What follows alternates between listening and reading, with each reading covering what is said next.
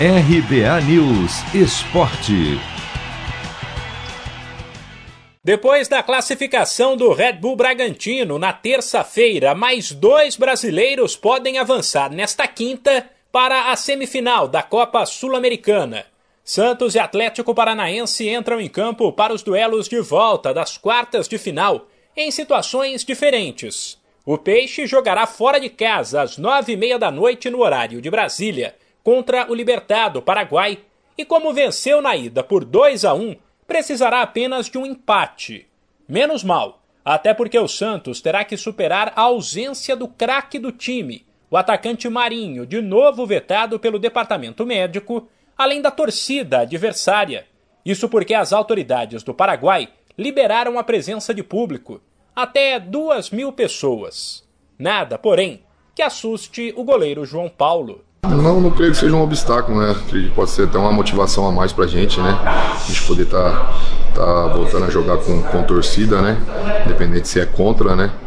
É uma motivação a mais pra gente poder estar tá, tá buscando essa classificação aí e poder estar tá colocando o Santos num lugar mais alto ainda. A gente tem que fazer o que a gente vem fazendo nos treinamentos, né? Ter confiança ali com, quando tiver com a posse de bola, é, tá sempre atento na marcação e fazer o que a gente, a gente trabalha no dia a dia, que é o que nos dá confiança.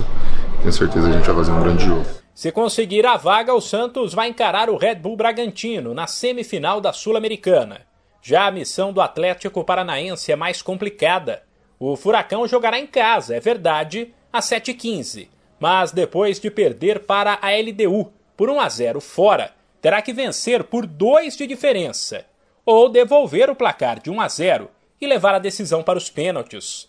Pressão que pode complicar um time que ainda não venceu nenhuma partida neste mês e vem de cinco jogos sem vitória, inclusive com derrota nos últimos três.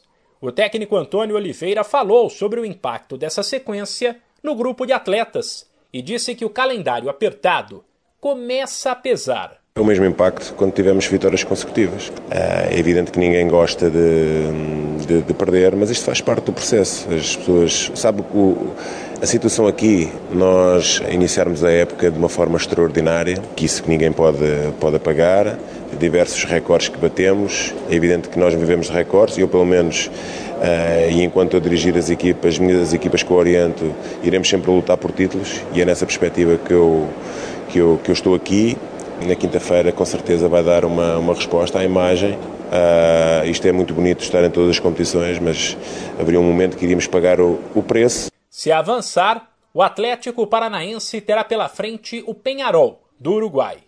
De São Paulo, Humberto Ferretti.